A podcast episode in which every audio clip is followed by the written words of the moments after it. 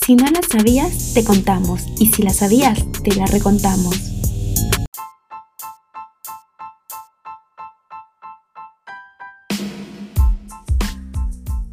Banquero Rossi, un hombre sencillo, de humildad mayor a su riqueza, dueño de una envidiable habilidad social y audacia para los negocios.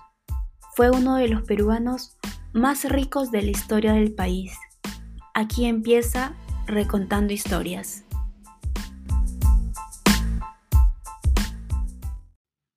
En el episodio de hoy, Banquero Rossi y el crimen de Año Nuevo, parte 1. Nos remontamos a la década de los 70. Son las 8 de la mañana del 31 de diciembre de 1971. Banquero vivía en el Hotel Crillón, de la Avenida La Colmena, en Lima, desde hace siete años. Esta mañana sale rumbo a su oficina central en Oiza. En su oficina organiza todo y por la tarde, cerca a la 1 pm, va a almorzar junto a Silvia Ilodio, una de sus secretarias y amantes. Por la tarde, regresa a seguir trabajando. Le indica a Silvia que no podrá pasar el año nuevo junto a ella. En octubre de 1955, cuando solo tenía 26 años, instaló su primera planta de conservas en Chimbote, la compañía pesquera La Florida. A los 32 años, ya era el empresario más rico del país con la pesquera Humboldt, que consistía en siete fábricas de harina de pescado, una conservera y un astillero de 130 embarcaciones. Su producción bordeaba las 200.000 toneladas anuales de harina, convirtiéndose en el primer productor de harina de pescado del mundo.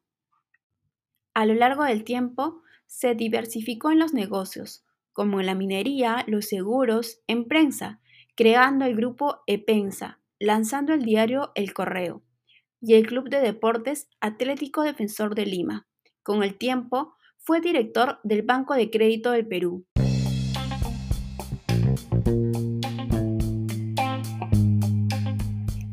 Pausa para invitarlos a seguir mi web Historias No Tan Reales, donde comparto algunos relatos y cuentos escritos por mí. Lo encuentran en www.historiasnotanreales.com. No les distraigo más. Sigan escuchando el segundo bloque de Recontando Historias.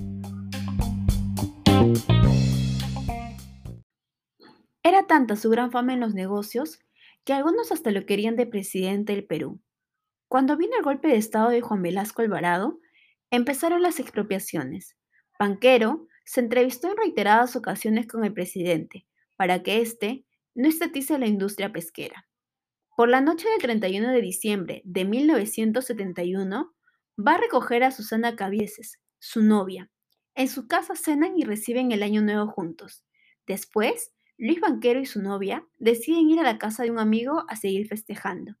Al día siguiente, deja a Susana en su casa y vuelve al trabajo. Por esos días andaba muy preocupado, sobresaltado. Le habían dicho que planeaban extorsionarlo y hasta que preparaban un secuestro. En esos días cargaba un arma todo el tiempo. Aquella mañana llama a su mansión de Chaclacayo a darles el día libre a todo el personal que trabajaba allí porque planeaba ir a pasar el día. Banquero buscaba en la mansión de Chaclacayo, ubicada a las afueras de Lima, un poco de tranquilidad, en esa casa que él consideraba como un lugar relajante, seguro e inatacable. Pero ese día no pasaría nada de lo esperado. Por el contrario, se empezaría a contar las horas de su muerte. Encontró la muerte al ingresar a su casa de Chaclacayo. Tras cruzar la puerta, todo es incierto, investigaciones, negligencias o complicidades. Y sobre todo una incógnita. ¿Quién mató a Banquero Rossi? Banquero fue hallado con el rostro desfigurado y con las manos y pies atados, con heridas de cuchillo con 21 centímetros de largo que le causó una hemorragia fatal en el tórax. Las heridas fueron de atrás hacia adelante, de izquierda a derecha y de arriba hacia abajo. La séptima, octava y novena costilla estaban fracturadas. La historia aún no acaba y aún hay mucho por contar.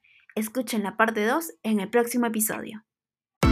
Los invito a seguir escuchando este podcast Recontando Historias, No se pierdan de los próximos episodios. Si no lo sabías, te lo contamos. Y si lo sabías, te lo recontamos. Soy Reino Ochoa, me puedes seguir en Twitter como arroba Reino P y en Instagram como arroba Reino Ochoa. Chau chau.